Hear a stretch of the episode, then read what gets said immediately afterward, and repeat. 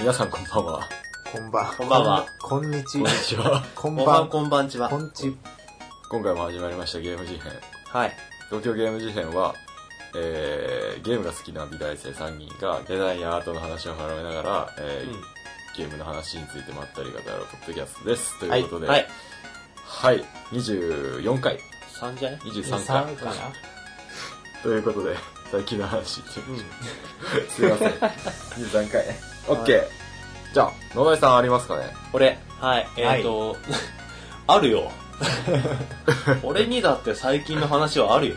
お、お、野田井もある。俺には最近がない。ちょっと、ちょっとかっこいいやん、それ。俺には最近がない。えっとですね、はいはい。えっ、と、去る2月14日、バレンタインデーでしたけども、うんえっ、と、ちょっと一つ大きな、個人的に大きな動きがありまして、えー、え、チョコはちげえよ。チョコをもらったっていう？自慢？まあね、それがあったらしたいところだけど、まあ残念ながらそうじゃなくて、えっ、と、スカルガールズっていうゲームの、うん。えっ、と、日本配信が始まったはい。のが、えっ、と、2月14日なんですね。うん。で、まあ、簡単にスカルガールズっていうゲームのちょっと説明をすると、アメリカで作られた対戦格闘ゲームなんだけど、なんだろうな、システム的にはカプコン VS シリーズに近いのかな。えっ、と、キャラ名が3人までタッグが組めて、で、えっ、と、3対1とか、2対2とか、1対1ももちろんできるんだけど、まあ、そういうちょっと変則的な人数の、えー対戦ができるみたいな格闘ゲームで、何がすごいかって、ちょっと待って。何もすごくなかっ いやいや、あのね、た。考え、よく考えると何もすごくいやいやそんなことないそんなことはない。えっとね、もともと、あの、アメリカのね、大学生のサークルかなんかが作ってたえー同人ゲームが元らしいんだけど、アメリカでもいるんだ、そうそうそう。そこからなんか開発会社を立ち上げて、うん。で、なんか商業路線の本格的な開発を始めたことなんだけど、なんかね、すごいね、カートゥーン調っていうか、アメリカのアニメーションみたいな。感じの、あの、アクションがふんだんに盛り込まれてて、うんすげえね、見てて面白いんだよ。えー 2D 格闘 2D 格闘。そう、2D 格闘で、で、ドットじゃなくてね、あの、全部セル画なんだよね。手書きアニメーションなんだようん。を取り込んでモーションにしてるんだけど、本当にね、なんていうか本当にカートゥーンアニメプラス格ゲーアクションみたいな感じの、うん。あの、アクションが見れてすごく面白いんだよ。あのね、ピーコックっていうキャラがいるんだけど、これがね、本当にね、初期のディズニーみたいな、あのアニメーションをするんだよねミ。ッキーとか。み、うん、なんか、ウッキーをなんかちょっと彷彿とさせるよううん。な、キー。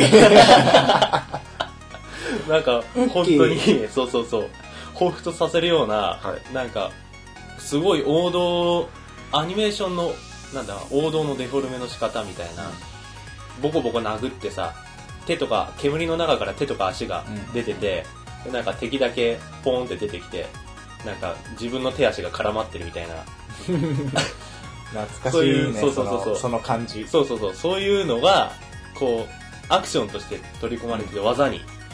で、見てて面白いし、え、そ、その、うん。それピーコックだけ？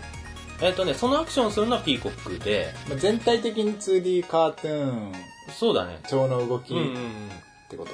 で、それがですね、まあアメリカのそういう、まあ大手の企業じゃなかったから作ってたのが、なかなか日本での発売が難しかったのね。うん。うん。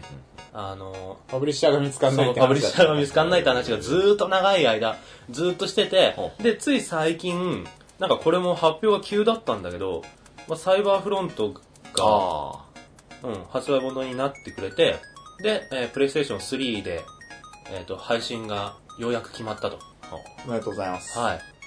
いや、でもね、本当にね、面白いんだよね、見てて。見てて？ななんそう。そう、俺まだ突っ込もうと思って今 やってねえだろと突っ込もうと思実って。機でね、見実機でててか。、うんそう、実機で、まだ俺は触ってないんだけども、あれ面白いでしょ。うん、あの、プレイ動画とか、うん解説動画とかなんかコンボ表とか見ててさ、で、あのー日本勢が。そうそうそうそうそう。入ってきちゃっいや、本当にね、あの、格ゲー作ってる人たちがもうゲームが好きだっていうのが伝わってきて、格ゲーが好きっていうのが伝わってきてさ、その、格ゲーのさ、あの、旨味というかさ、まあ本当に、マーベル VS シリーズの影響がすごい強いらしいんだけど、あの、空中コンボのなんか、エリアル系のコンボとかさ、あああの、格ゲーの中ではコンボゲーって言われる部類なんだけど、あ、そうなんだ。うん。目押しとかよりそうそうそうそうそう。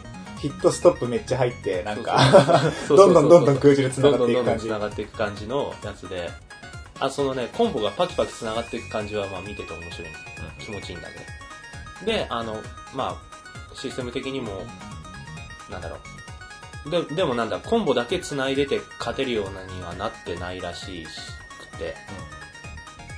で、まあそういう、なんだ、格ゲー的な面白さもあり、でも見た目がね、また魅力的で、あの、な割となんか暗いというか、ホラーじゃないけど、なんつうかな。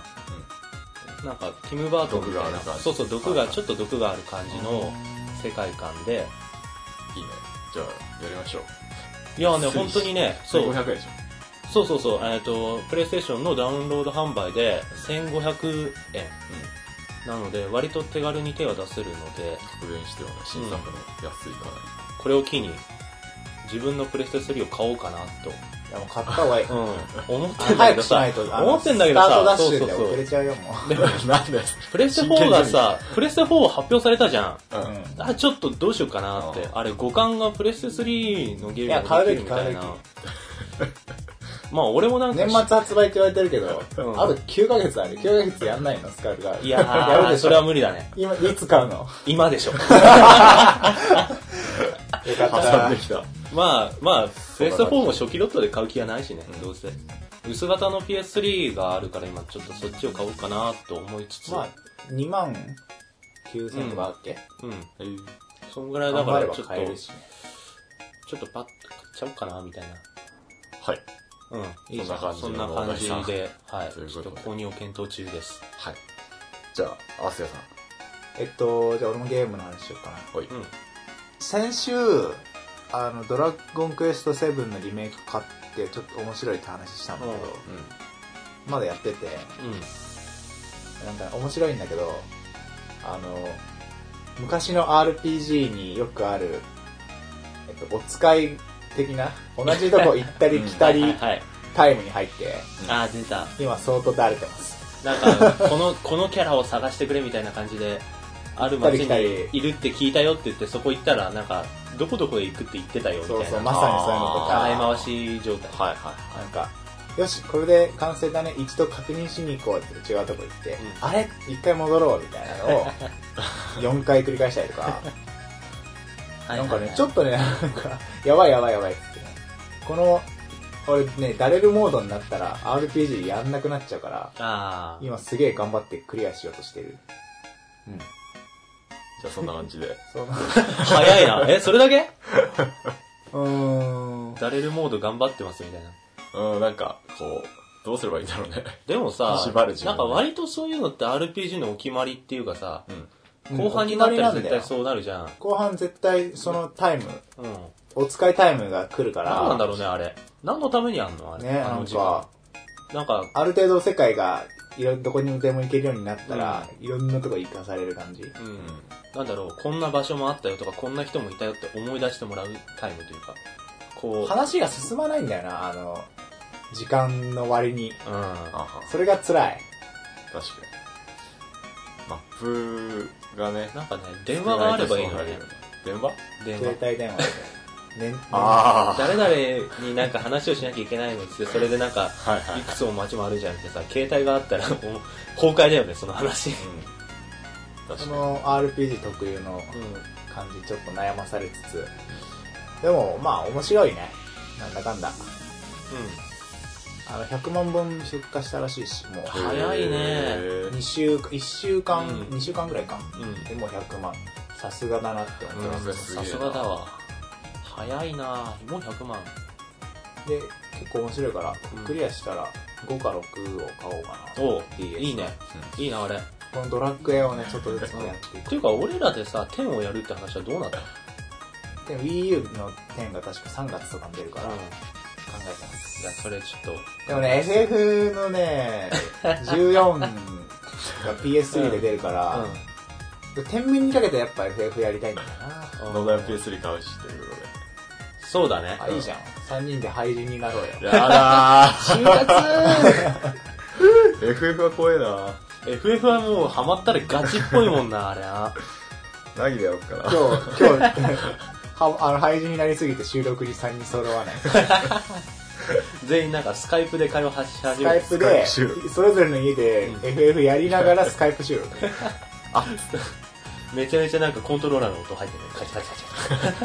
くそ 地獄。全員無言になったと思ったらしばらくこのカチャカチャ音が 下打ちが。はいはい。みたいな。まあ、そう。そうまあまあまあまあ。でさっきね、あの、うんライライジングを買って、おメタルギアソリッドライジング。はい。そこのうなんです話はまあまた、まあやり始めたばっかで、うん。うん。あれなんで、おいおいって感じにしようと思うけど、今のところ超面白いって。隣で見てたけど超面白そう。超面白い。まあ、バリバリアクション。それなりにゲームやってます。はい。はい。えー、そんな感じで、ジミーさんなんですけど、群馬の野望ってアプリ知ってる？知ってるけど、群馬の野望？あの、日本を全部群馬にしていくアプリでしょ。それ。日本を群馬にしていくっていう、簡単に言っちゃえば作業芸なんだけど、あの、土地があるじゃん、群馬県っていう。うん。うん。群馬県の土地の上に、こんにゃくがめっちゃ生えてくるのね。で、それを、トゥルルルルって、指でこう、スイスイっつって、収穫するんだけど、収穫するたびに、群馬、群馬、群馬って言って、なめこじゃん、それ。なめこなめこの便乗いやでも違う違う違う。あ、違うんだ。うん。あの、群馬ポイントが入ってくるの。そう。で、群馬ポイントで、他の県とか、例えば東京都だったりとか、北海道だったりを制圧してって、群馬レベルを上げてって、ゆくゆくは世界を制圧する。で、世界を制圧しちゃったら太陽系を制圧する。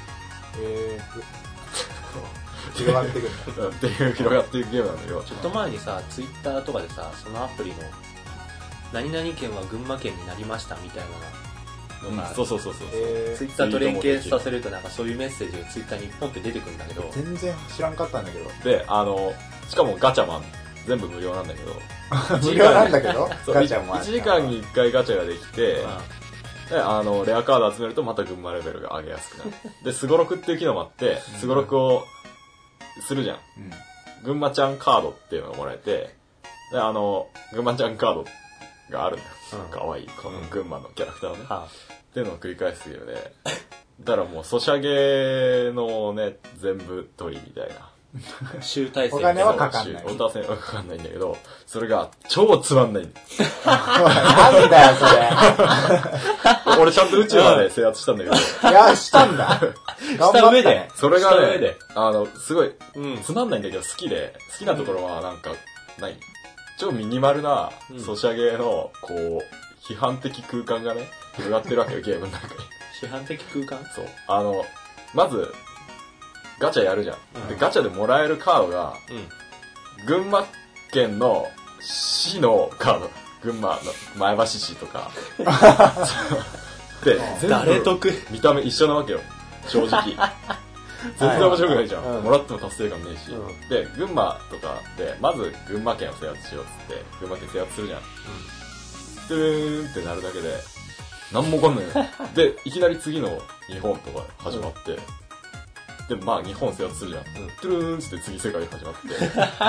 で世界はひどくて、あの、もやもやって書いてるだけで世界が。うん。で、延々と、あの、1万群馬ずつ積んでいくのよ。うん。金を。うん。で、何も変わんないで最後に、トゥルーン世界が制圧した。で、次宇宙。でうわーまた宇宙が始まるじゃん。味よく気ね続けたね、それえ。味気ねえの、それ。うん。うん、やっぱ、でもやってる達成感ないから。よなんでやってんの、逆に。なんかね、あまりにも何も起きなさすぎて、さすがに宇宙まで行ったら、なんか起こるだろみたいな、期待感がね、ずっとあって、うん。で、なんもないわ 逆すげえになそれ、逆にその一貫した何もなさみたいのが好きみたいな。け。うん。なんか、適当でいいなと思った。やっちゃったし、うん。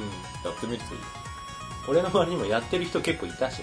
すぐ飽きてたけどやんないかな。俺もやんないかなやんないか。ドラクエやるかな。うん俺も多分、スカル、スカルガールズやるかな。ごめんなさい。ちょっとごめん、今後の練習とかしてる。うん了解です。まあそんな感じ、群馬県グランプリがあったっていう。はい。そんな3人。そんな3人がど、んな3人？今回はですね、あの、前回、前々回に引き続き、うん3人のそれぞれの得意分野というか好きなことを紹介し合うということで、うん今回私、えージミーがお3回目にして3回目優秀の美を飾ってくれる大西さんが はい、その通りでございます。何の話をしてくれるんですか？都市伝説の話をします。えー おめでとうやったねはい。ありがとうございました。都市伝説ね。都市伝説です。うん。君さんは都市伝説が好きなんだ。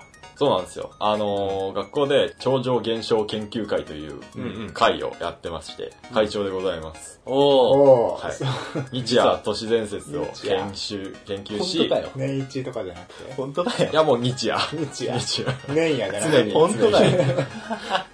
いやえ、やってて、うんーあのね、ちょっと車に構えてるところがあって、うん。こうどうしてはこれがこういう話が出来上がったのかとか、うん。どうやって広まったのかみたいなのもちょっと考えるのが好きで、はいはいはい。そういう感じかな。だから、こういう話があってこれが面白いんだよって紹介するだけにはとどまらないようなね、ラジオを提供していけると思います。おー、いいね。はいいいね。じゃあまあ、はい。頑張りますか。はい。お願いしお願ます。いします。じゃあ、それでは今回もよろしくお願いします。よろしくお願いします。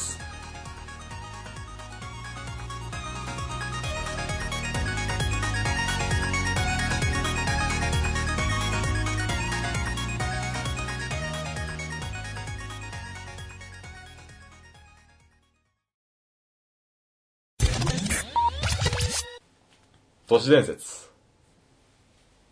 ということで。はい。語りが始まるのかと思今ちょっとなんか、じゃあえちょっと先に一回ジミーがなんか、語っていい？ちょっと語ろうぜ。あの、それはとかって言い始めるそうのかなそうそうそうそ都市伝説。お、お、それは、都市が生み出した、現代の伝説。ドゥルルルーン。お前ツイッター見てんじゃねえぞ。ツイッターやねう。見てない見てない。画像検索する準備してる。あのね、都市伝説話そうということで、うん魅力についてちょっと考えてみたのおうすげえ、俺ね、結構楽しみにしてきたよあ、都市伝説の話。俺割と好きなんだよ。あのよりすぐりのね、うん都市伝説があります。匿名リサーチ 2000X とか結構見てた口で。そう、匿名リサーチ 2000X は俺の入りだわ、完全に。そのおうお、慣れ初小め。学校の時に、うん匿名リサーチ 2000X で、うんとんでも理論とかとんでも事件を。たくさんやってたじゃん。う。うんん、見てたな、俺も。アンビリバボーとかね懐かしいな。そうそうそう。それがね、すげえ、えらい好きだったんだよ。うんうん。面白って思って。うん面白かったよな、あれ。途中で寝ちゃうんだよね、いつも。10時とかからだったよな、確かうん結構遅くにやってたよね。で絶対に寝てたから、話だけ知ってるみたいな。うんなんで科学的にこうなったとかって、あ覚えてないやつが多くて寝てたりして。うん。それがね、なんだろう。逆に俺の中で魅力になってるかなっていうのはある。で、あの、都市伝説の要素、二つ考えてきました。要素？うん。あ、一つ考えてきました。すいません。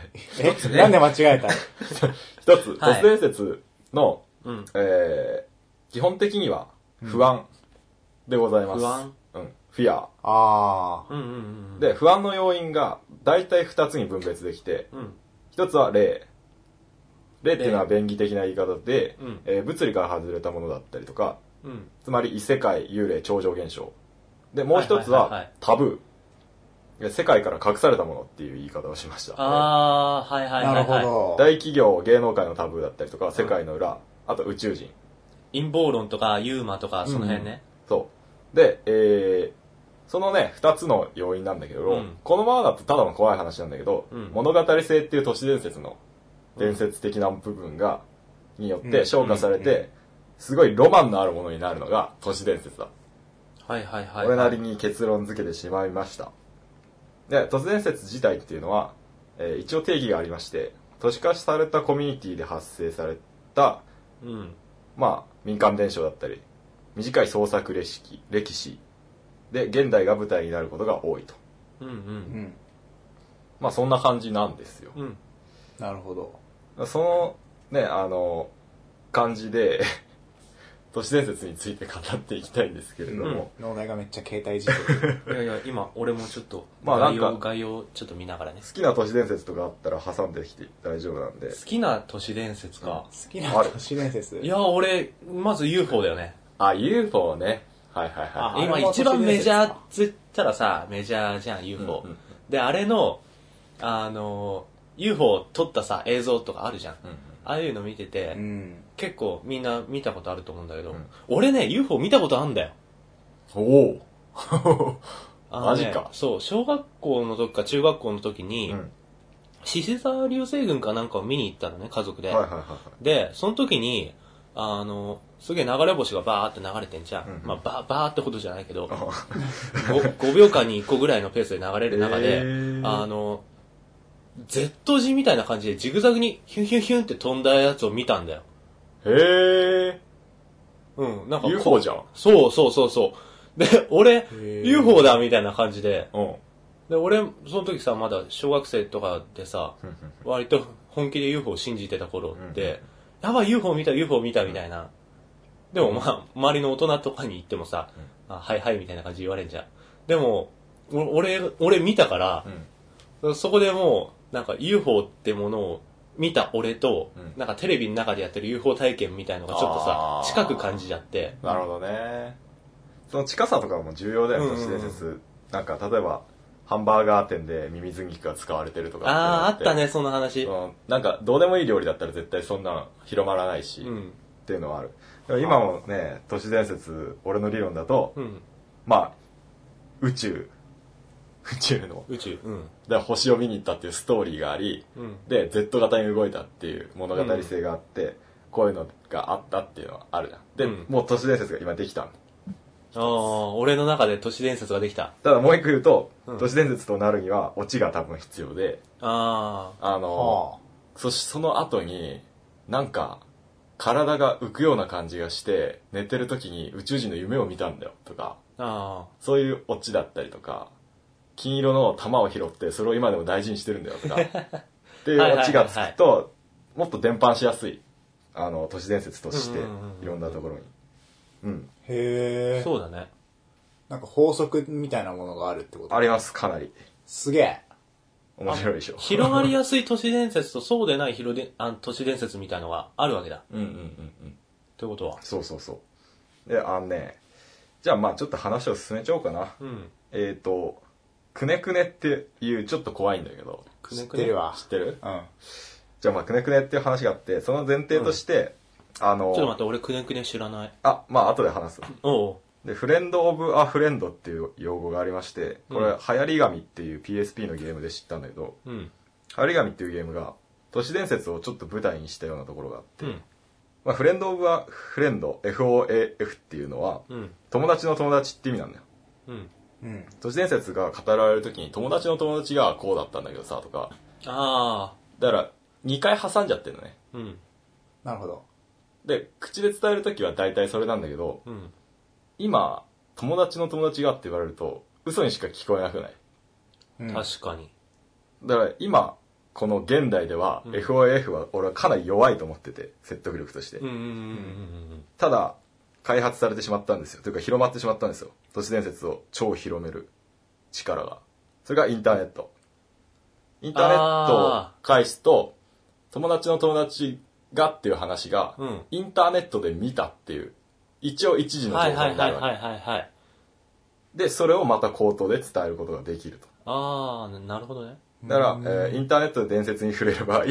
FOAF ではなく、MFA、えーマイフレンド、または、えー ISI、I saw it って考えました。すいません、ちょっと、はいはいはいはい。かっこつけて。考えたん今の。考えたの？考えた言われてるとかじゃないんだ。言われてない。考え、えフレンドオブとかも？FOAF は、あの、その民間伝承のうん単語としてある。なるほどな。それから今確か、に今の時代では ISI なんだと、俺は考えた。まあ、確かに、フレンドオブフレンドだと、2回段階踏んでるのに対して、インターネットだとうん1回だけだよね、自分のところに来るのにって。いうことを考えて、あの、インターネットでかなり都市伝説は今広まってる。うんうんうんで、くねくねっていう都市伝説がありまして、うんうん。うん。それがちょっと象徴してるかなって思ったんだよねそのインターネット時代の都市伝説うん。くねくねっていうのは正直インターネット以前には存在していなかった妖怪妖怪か。妖怪だとまあ妖怪というかなんか正体不明の物体なんだけれども、うん。一番最初に多分出てきたというエピソードがこれでまあ兄弟が田舎に遊びに行ったとうん。で田舎に遊びに行って田んぼを見てたんだよ、田んぼ。うん、田んぼ見てたらなんか真っ白い服がいて遠くだからよくわかんないけど、うん。くねくねくねくねってすごい気持ち悪い動きをしてるもう怖いね。怖いでしょ ほうほうほう。じゃあれもう怖いほうほう真っ白のふにょふにょふにょふにょムーミンのくねくねかと。なんだろうなーっつって兄弟の兄が「なんだろうあれ」弟に言うわけよ、で弟も分かんないなって言うじゃんうん。でも弟は分かんないなって言った後に分かっちゃうで分かっちゃったんだがうん。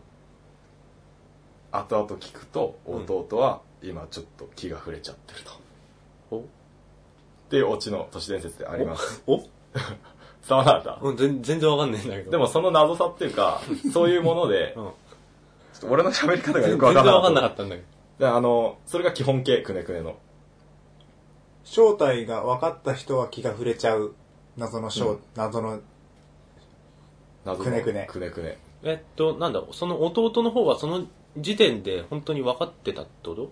分かってしまったんだけど分かった人は気が触れてしまうので実際に何にな何なのるかかは 誰も知らない。誰も知らないあー、あー、はいはいはいはいはい。はいはいはいはいはいはいはい。なるほどね。そうそうそうであのそれがね基本形になってうん。今同時多発的にそのくねくねというものが日本各地で発生しておりまして。あの2チャンネルとかで私も見ただとかこういう話があってここれはくねくねじゃないかだとかうん。っていう話をこう活発にねくねくねすれみたいなのがあって くねくねすれ。そうそうそうそれってすごいインターネット的で多分くねくねっていうものを知らなかったらくねくねを見たんじゃないかとも思わないしうん。あのなるほど広まり方が早かったんでインターネットならではだなって思うでそれが発生した背後には今さインターネットとかさ都市とかでさ、うん。自然とか田んぼに触れる機会ってなかなかないじゃない？うん。でくねくねの特徴なのはなんか大体が田んぼとか林とかなるほど。であのしかも話し手が田舎に遊びに行った時なんだよ大体が、うんうんうーん。えあの田んぼとか自然とかに対するちょっとした不安みたいなのを社会が感じててうん。うん。怖さというか夜の田んぼって絶対怖いじゃん怖いね。うんあの夜の山とかね。そうそうそうお祭り行った帰りの誰もいない公園とか、何がいるかわからない感じ。そういうのをこうの不安感みたいなのに結論付けるというか決着をつけるためにこういう都市伝説が生まれるというか社会心理的に、決着をつけるために？うん、あの分からないものの方が怖いんだよ人間そうだね。本当に何も分かんないよりかは、うん。あそこ真っ暗でなんか白いものちらっと見えてあれなんだろう分かんねえって思ってるよりかはあれはくねくねだったんだくねくね見ちゃったって思う方が人間の心理的には納得がいくというなるほど、なるほかど。そういうのに決着をつけるために怖いものって広まる節がありまして、うんうんくねくねはそういうのの隙間にね我々現代人が抱えてる怖いものっていうか田舎に対する恐怖みたいなのを隙間を埋めるものとして多分適してたんだよねっていううんなるほどことを思いました。だからそういうくねくねって話ができたんだろうっていう。そうそうそうそうそう。はあ。うん。しかも広がっちゃった。うん広がったってことは実際そうだったんだろうね。広がりやすい土壌があったってことだしね。そうそうそうそうそう。なんか見えたとか言って、あ、うんくねくねくねくねみたいな。くねくね見ちゃった怖いっていうことで、うん。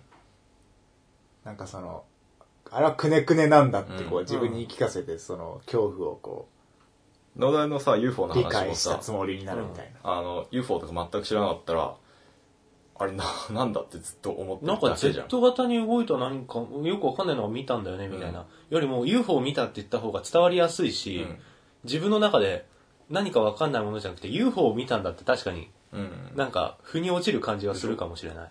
事実、今までずっと UFO だとそれを信じて生きてるわけだ。うん。いや、俺はね、確信してるよ、あれは UFO だったと。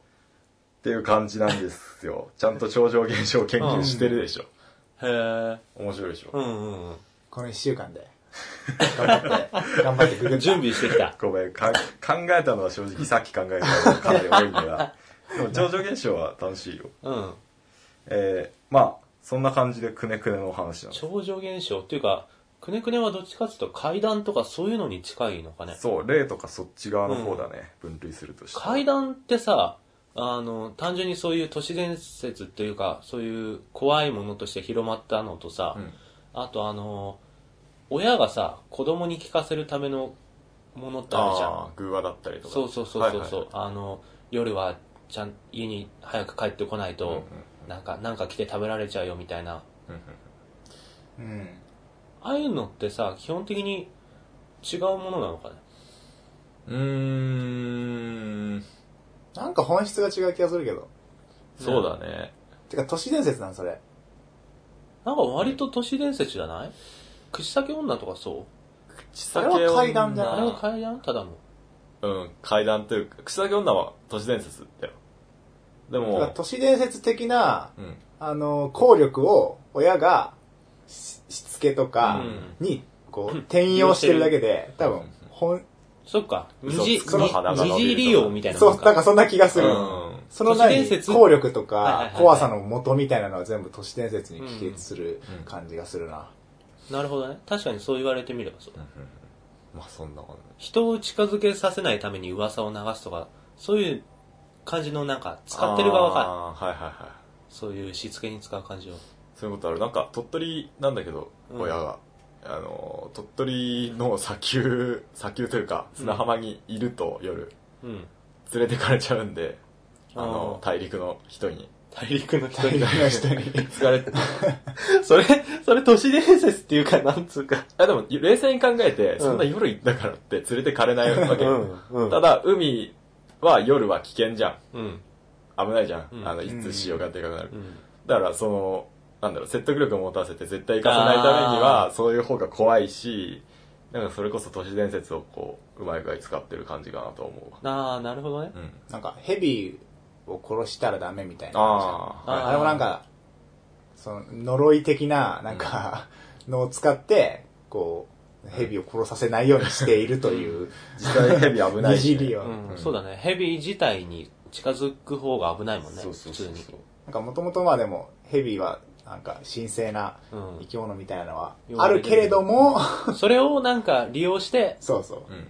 子供とかに言うと、うんそれはもう、もはやしつけのあれになっちゃう。そう。ちょっとさ、それとも違うんだけどさ、あの、わらじ歌みたいなのってさ、独特の怖さあるじゃん。カゴメカゴメだって。そうそうそうそう。そうそうそう。あああいうのは、なんかさ、結構あるじゃん、あれのなんか、その歌詞に隠された裏の意味みたいな都市伝説。はいはいはいはい。なんか多分トトロとかポニョとかの裏話とか、都市伝説みたいのにも多分通じるようなことだと思うんだけど、広く浸透したものの真の意味はこんなことがあるみたいな、うんそういう感じの広まり方をする都市伝説っていうのはさ、どういう発生の仕方をするんだろうね？あの、元々の曲が怖いじゃない？なんかねどうやん、確かにちょっと寂しげでさ、あ女の人のか細い声でこう、綺麗に歌うみたいな。うん。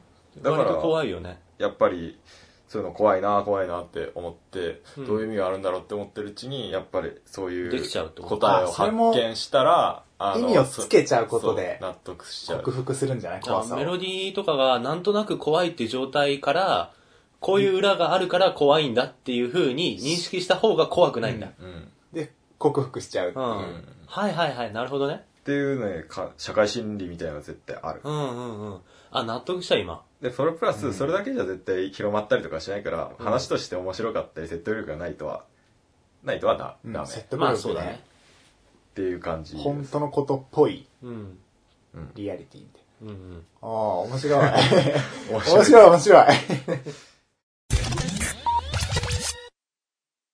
上場現象の話なんですけれども、えっと、くねくねっていうのはさっきの、なんか、不安の要因である霊とタブーだったら、うん霊の方だったよ、かなり。うんう。んうんうんうん。で、タブーの方、お、これがね、めちゃくちゃ面白いの。陰謀論来た。そう、はい陰謀論はね、面白い、正直。陰謀論大好き俺。面白いよ。俺も大好き。俺あのさすげえ好きなんだよ。あのさ、あの、ちょっと前にさ、MMR って漫画があったの知ってる？あったねそれマは知らないなガジンミステリーリサーチャーズだっけ、うんあれ、マガジンの漫画であって、その、まさに陰謀論なんだけど、マヤ文明のどうだのこうだのみたいなね、はいはいはい。にノストラダムスどうだのこうだので、2000、2000年に世界が滅びるって言い続けてた漫画なんだけど、2000年過ぎてなんかね、なくなっちゃったんだけど、あれがすげえ面白くてさ、漫画の中で何か事件が起こると、それは絶対世界が滅びることにつながるんだよ。な。んじゃそりゃ。やばいな。なんか例えば、その、あの、縄屋っていう、あの、登場人物がいるんだけど、その縄屋が階段から転げ落ちたっていう事件が起きて、はい実はそれはなんかナノマシンが注入されててみたいな、それはなんかどこどこの陰謀で、どこの、なんという秘密警案があって、なんか世界が影で繋がってて、つまり世界は滅びるんだよみたいな。やばいなで、最後みんな、な、なんだってって言って終わるんだよ。終わる。その、な、なんだってっていう、その、アスキーアートすげえ有名なんだあーよさ。木林ってあれの元ネタなんだそうそうそう。メガネの木林ってキャラがいて、あれが、なんとかなんだよって言ったら、みんなで、な、なんだってって言うっていう、お決まりの、そう。も、もはやそれがオチみたいなところがあってやばギャグだな。で、漫画の中でも、果たして我々人類は何年になっても生きていられるのだろうか、みたいな感じの終わり方をする。毎回毎回。えそれー、さ読みてるマジで。それ今見るとさ、全部外れてるからさ、すげえ面白いんだけど。まあ当時としては。そうそうそう、すげえ不安を煽ってて、まあ今何事ないじゃん、俺だし。うんですげえ、だからその、でもそのこじつけの仕方とかが、うん結構それっぽく書かれてるんだよ。さっき言ったそのリアリティじゃないけど、なんとか細胞っていうのがあって、それがなんか、うんあの、細胞のプログラム誌の、プログラム A 誌のどういう、どんな困難に繋がってて、それがどうこうみたいな、そういう専門的な話を持ち出したりとか、して、で、結局世界は滅びるっていう方向に全部持っていくんだけど、それがね、すげえ面白いんですよ。そんだけ知ってたらなんとかすればいいね。そうそうそうそうそう。逆に。っていう、なんか、あの、俺の陰謀論の好きさっていうか。好きさ じゃあね、楽しんでもらえるとうん、思う。そう、すげえ楽しい。あの、フリーメイソン、ああ、王有名道だね。フリーメイソンの話なんですけれども、フリーメイソンっていう世界を裏で操る秘密結社がある。そういうの好きなんだよな。300人委員会とかすげえ好きなんだあけったね。あのー、でもさ、フリーメイソン、まあ、フリーメイソンの説明ってそれじゃん。うん世界で裏を操ってて、世界の戦争とか、うん太平洋戦争も全てフリーメイソンの陰謀だと。うん。で、世界をの金を全て掌握してるんじゃないかとか。うん。ただ、それだけ言われても、正直、うんちょっと気がおかしい人にしか思われないというか、まあ、なんつうかね。それが辛いところだよね世界を掌握する機関がどうのこうの言ったら、まあ、中二病に聞こえるわな。うんそれだけだと。ただ、フリーメイソンはめちゃくちゃ面白いところは、うん。俺らの生活にフリーメイソンっぽいものがマジで紛れ込んでるところなんです。うんうんうんうんうんうん。この1ドル札を見てください。お、ここに知ってるかな？1ドル札があって、これ、知ってる知ってる知って知ってる まず、この意味不明なマークがあるじゃない。うん。あの、1ドル札の左側のピラミッドの上に目が書いてあるという。皆さん1ドル札をググってください。1ドル札ググって、もしくは手元に1ドル札をご用意ください。あればね。があるんですけれども、はいこの左側のピラミッド。ピラミッドを、が三角形の形してるじゃない？うん。それを六芒星、えー、逆の三角形あるようにこう線を引くと、うん。A, S, M, O, N。うん。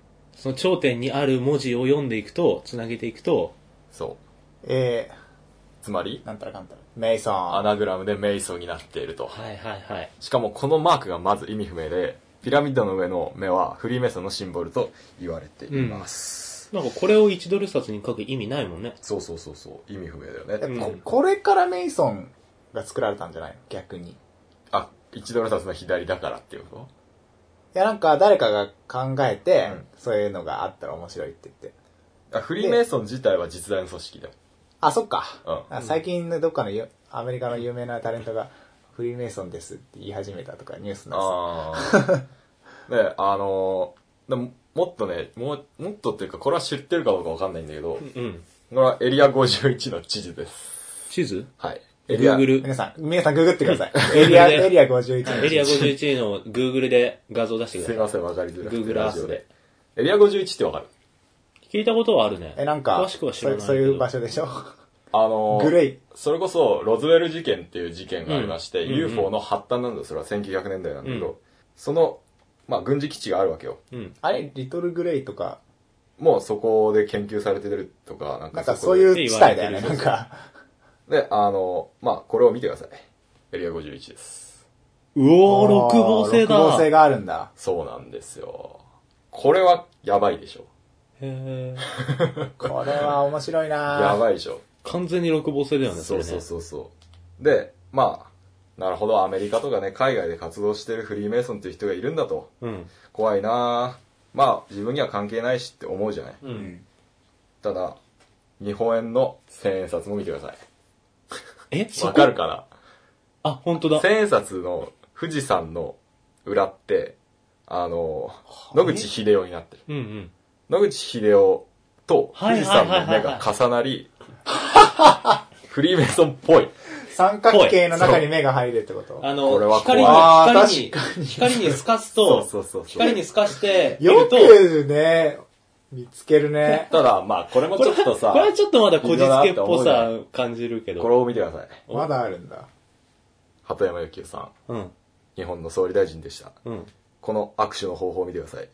握手の。わかりますか？三、指を三角形にした中に指を。指を入れる。うん。フリーメイソンの握手のポーズ。へーフリーメイソンしか知らないという、知らないというか、フリーメイソンが、の間で握手をするときは、これを行うと。バレてんじゃん、みんなに。バレバレ市民にバレてんじゃん。うん。バレバレですね。バラバラですね。あの、畑山さん都市伝説好きだったんだ。感じで、なんかフリーメイソンってマジじゃねというか、面白い。うんんまあなんか、確証まではいかなくても、それっぽいものが確かにね、身近にたくさんあるっていうのはしかもなんか、強いね。すごい、うん、身近な感じするし、うん。怖いんだな、これが。うん。っていうフリーメイソンの怖さというか。誰もさ、それは真実じゃないって、証明できないのがうんうん。いいよね。そうそうそう。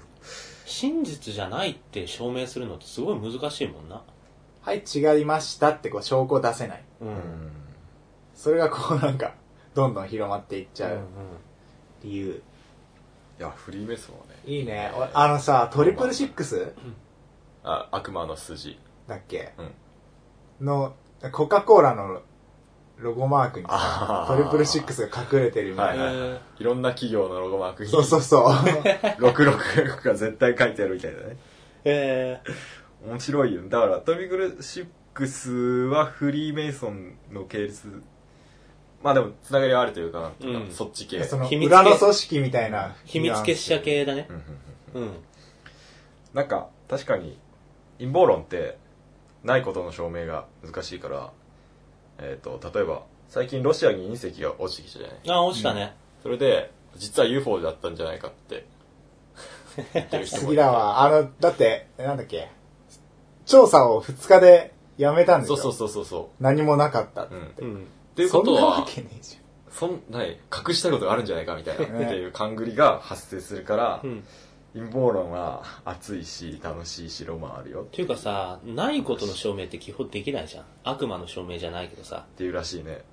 ないっていう風に証明するのは、ほぼ不可能に近くて、どこ、なんか突き詰めていけば、可能性的には、なんかなくなることはない。確かあることを証明するには、その、実際に物を持ってきてあるでしょって言えばいいに。だけうんなんだけど、ないことを証明するには、それが、あることを否定するような要素を全てを持ってこなきゃいけないから、ないことは証明できないってよく言われてうん、それは悪魔の証明って言われるんだけど、まさにそれだよね。そうそうそうそうそう。そうなんですよ。っていう感じで、まあなんか結構話がよくわからなくなってきたんで、えっと、割と脱線。フリーメイソンはじゃあ、こんな感じですかね。まあエリア51なりなので UFO うんい。るんだよ。いるんですよ。すげえさ、今思い出したんだけどさう、んサイコパス見てる？見てる見てる。今日。最近さ、見たい今日か。うんあの、シビラシステムの正体があは明らかになったはいはいはいあれももう、その、300人委員会とか、フえリーメイソンとか、そういうニュアンスあ。の、うん。なんか、王道だよね。あの、なんか、超王道だった。一段階上に牛耳ってる組織があるみたいな。俺、俺、サイコパス見てないからさ、あ、でもシビラシステムのシステムは言ってないでしょ。言ってない。ついていけない。全然ついていけあ、ない。ついていけないか。ごめんなさい。なんだろう。すまん。いや、でも、陰謀論自体はすごい面白いよね。うん。うん。っていう感じ。うん。じゃあもう一個あるんで、うん。次行きましょうか。2つ都市伝説の一大要素うん。不安のうちそれを構成するさらに要素が例とタブーがあり、うん。まあ例を出して言っていたんですけれども、うーんとねちょっとねそれから外れる気がするものがあってうん。一つジャンルがあるんですよ。ほというとどっちかっていうとあの例。かな？うん例だと思うんだけど、俺的にはなんか違うものを感じてて。それがね異世界への生き方シリーズっていう。あ俺が一番好きな感じなんです結構好き俺。うん。異世界への生き方？これはねちょっと読むから聞いてみてほしおう。いおうおうおう。一番有名なやつ、うん。えー異世界へ行く方法。10回以上あるエレベーターが必要だと。うん。まず乗ります、うん。で乗ったまま4階2階6階2階10階へ移動する。うん。でこの時に誰かが乗ってきたら成功できない。なるほど。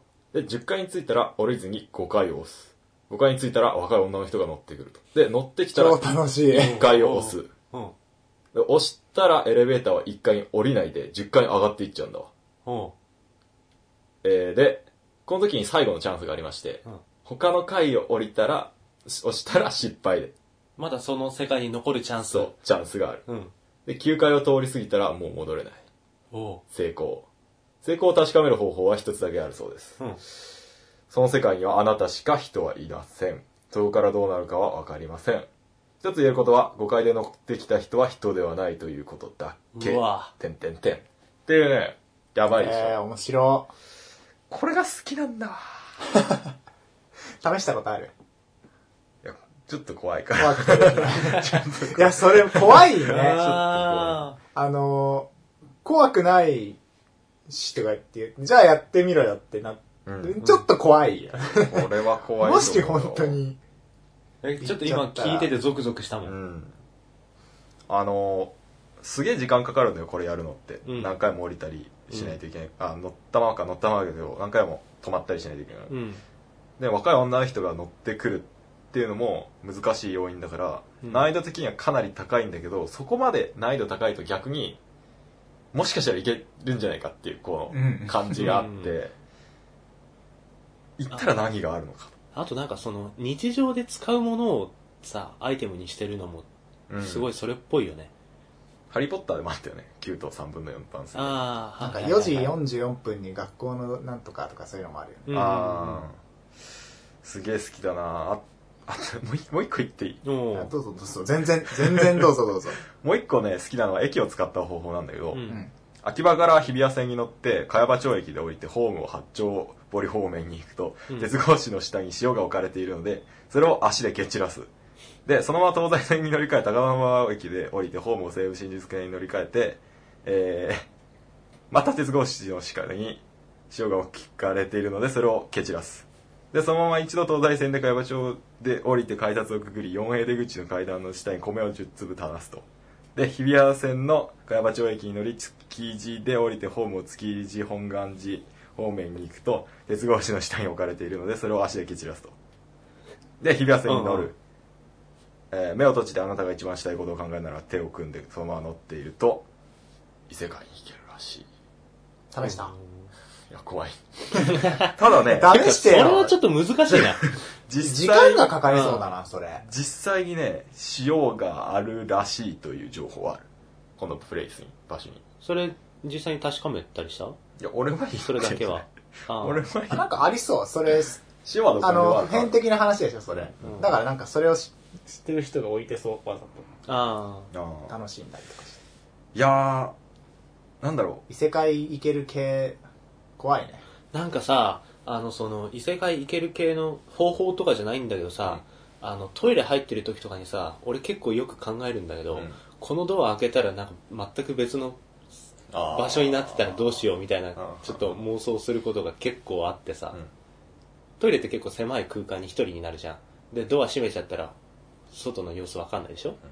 あの家のトイレとかなんだけどで用を足し終わってこうズボンを上げてすっと立ち上がってさでドアガチャって開けて、その開けた先にある世界は俺がトイレ入る前にいた世界と同じ世界なんだろうかみたいなあ不安をね覚えることがあるんだよ割となんかそういう異世界の異世界っていうかさちょっと違う世界線への憧れみたいのが、多分、誰の心にもあって、そういうのをちょっとくすぐってくる話だよね。うん。だからね、これはね、ロマンだと思ったの。うんこの、こっち系は。うん。しかも、なんとなくこう、人間、異世界に行くっていうのは日常的に体験してることでもあって、うん。例えば海外まで行かなくても違う知らない駅で降りたりとかって、なんか全然人がいなかったりとかしたら、ここはどこなんだろうと本当に分かんなくなっちゃうみたいな感じってあるじゃん。しかも楽しいんだ、そういう感じが。うん。そういう魅力なんだろうねって思った。なんかさ、あの、それ系の話でちょっとトラウマになってるのはさ、うん。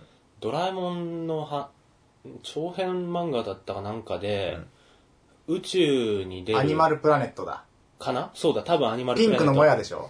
そうそうピンクのもや俺それ言おうと思ってた。超怖くない？あれ。あれめっちゃ怖いよ。ないないない。なあ。ドラえもんのび太とアニマルプラネットっていう。うん。うん俺は、えっと、アニメの映画を見たんだけど、うん。超怖い。お。あれなんかそのロマンにつながるあのものがあるね。ある日のび太が学校の裏山に行くと、うん。なんか森の中にピンクのピンク色したなんかもやもやしたなんか霧みたいのがあると。で最初は気づかないで歩いてたんだけどだんだんそのもやが濃くなってって、うんうん。周り何も見えなくなってるのね。でもうなんかそのまま怖いからその中こう走って突き抜けたら、うん。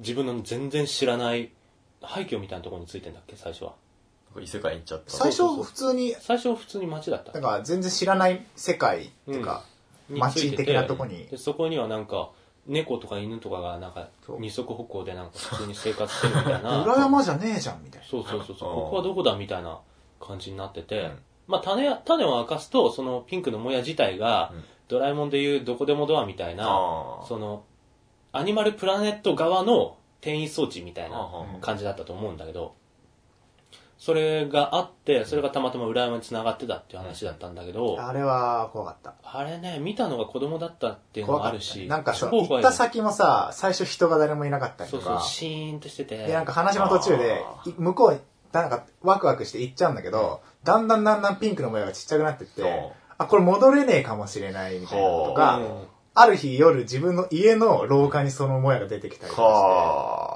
怖え。でなんか行ってもね、毎回行く場所が違うんだ。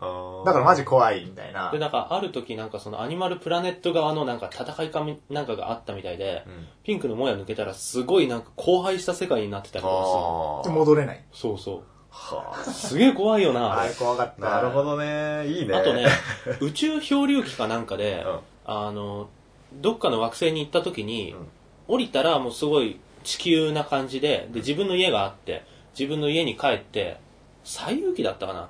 なんだなんだか忘れたけど、うん。あの自分の家に帰って、まあ、一晩過ごすのね。で次の朝に下に行ってあの朝ごはんを用意してくれてると、のび太のママが、でその時なんかポケットになんか鍵みたいのが入っててあの椅子に座った時にそれがちょっとお尻にチクってなって刺さっていてって思って、ななんかあこんなの持ってたなと思ってまた前を向き直ると、うん。そこは家じゃなくて、うんなんか洞窟みたいなところで目の前になんか木のお化けみたいのがいてほう。で実はその星自体が、あの星の外から流れてきたものに幻覚を見せてああ。でその星の生物がそれを食べちゃうみたいな星だったんですはあ、なるほど。でなんかまだ眠ったままのドラえもん叩き起こしてそこから逃げるみたいな話だったんだけど、その話を見てからねもう俺の目に映ってるこの世界は本物かみたいなちょっとしばらく疑ってたええいいね。ドラえもんそういう系多いよな。結構来るよねドラえもんまあ基本どっかに異世界に行く話だから多いけど、映画はね。中でもなんかその怖い系？うん。あの大魔道？ん？大魔道じゃねえな。大魔人。魔界大冒険。魔界大冒険とかもそうだし、うん。あのこの間リメイク鉄人兵団とかもはいはいはいあのはい。鏡の世界って。結構ロマンがね。ね都市伝説系の話が結構出てくるよ。うん。ドラえもん。でそれが結構ね子供の頃にみんな読むじゃんドラえもんって、うん。結構ね残るよねトラウマで。怖い。何の話だっけ？えっとなんだっけ？異世界への生き方の話だよ。そう。あ、そういえばね、そうだね。千と千尋のい異世界に行き方も結構ロマンあるよね。トンネル入ったら。トンネルね。なんか、テーマパークの廃墟があったけど、なんか、実はやってて、あれよかったな美味しいみたいな。あれさ、下手すると一般人でも行けちゃうってところが一番怖いよね。そこだね。うん。トンネル怖いもんだってあんたトンネルは怖いよ、あんなトンネル通らないでしょ、普通。うん。怖い、確かに。その、なんだ、異世界じゃないけど、その、黄泉の国につながるみたいな意味で、うんなんか、いう、心霊スポットみたいのって結構トンネル多いじゃん。うん、うん、うん、うん。で普通に怖いんだよね、トンネル。とか橋とか。怖いっすね。うん向こうが見えないトンネルは本当にね、めやばい。ちゃくちゃ怖いね。うん。なんかそういう意識があるからトンネルが怖いんだと思うな、うん多分。でもやっぱりそトンネルがの、怖い。トンネルが怖いっていうのは多分さ、俺、さっきのジミーの話聞いて思ったのは、多分そういう話を知らなくてもトンネルは怖いんじゃねえかと思って、そのトンネルの怖さに説明をつけるために、うん。読みへの入り口みたいな、そういうのがついたんじゃねえかなっていうのも。それプラスなんかよくあるのが、あの、その怖いのが襲ってきた時にどうすればいいかっていう対処法が後から広まることが多くて、うん。例えば口先女だったら、口先女が来たらポマードって3回た唱えなさいとか、そしたら逃げてくよみたいな。あの、怖いから、うん。来たらどうするか。も一緒に都市伝説として広まる。うんうん。みたいな、この、ね、相関作用はね、よくある。うん。都市伝説で。くねくねってさうん、回避法ない？逃げるだけ？逃げる、あの、見ないようにする。分かっちゃったらダメだから。そう。わあ分間違ってかりたく近づいちゃいけないっていうのはあるね。怖い、くねくね怖いそう、解決策がう、んそのものの真意に近づかないっていう方法を取るのはうまいね。うん。要するにその、くねくね自体の正体はいつまで経っても解明されないってわけだもんね、それで。そう。俺くねくねの正体知ってるよ。お？俺くねくねの正体知ってる。やばいやばいやばいやばいやばい。怖いね。くねくねしちゃう。そう、なんか、くねくねの正体を知ったら、そいつもくねくねしちゃうのもある。いや怖いんだよ、それが。なんまあ、か。くねくねされると怖いよ。うん。うんいやいやいや、怖いね。怖いね。まあ、異世界にこうも、まあ、ちょっと話がこう、終わっちゃったんで、こんな感じですかね。はい。歌話が過ぎ。いや、でも、広が、広がるよね。この都市伝説って話なは。んだっけ？もう、終わった？俺の中では、こんな感じです、お話は。うん。はい。なんかいつもみたいな感じになってるね。すげえグダ、グダな感じ。ジミーさん、ジミー、脳内が一番喋ってるからね。まあ、ジミーさんがやった確かに俺ちょっと、しゃしゃりすぎかな。いや、尺が足りてればもう、俺はこんな感じで切り上げて。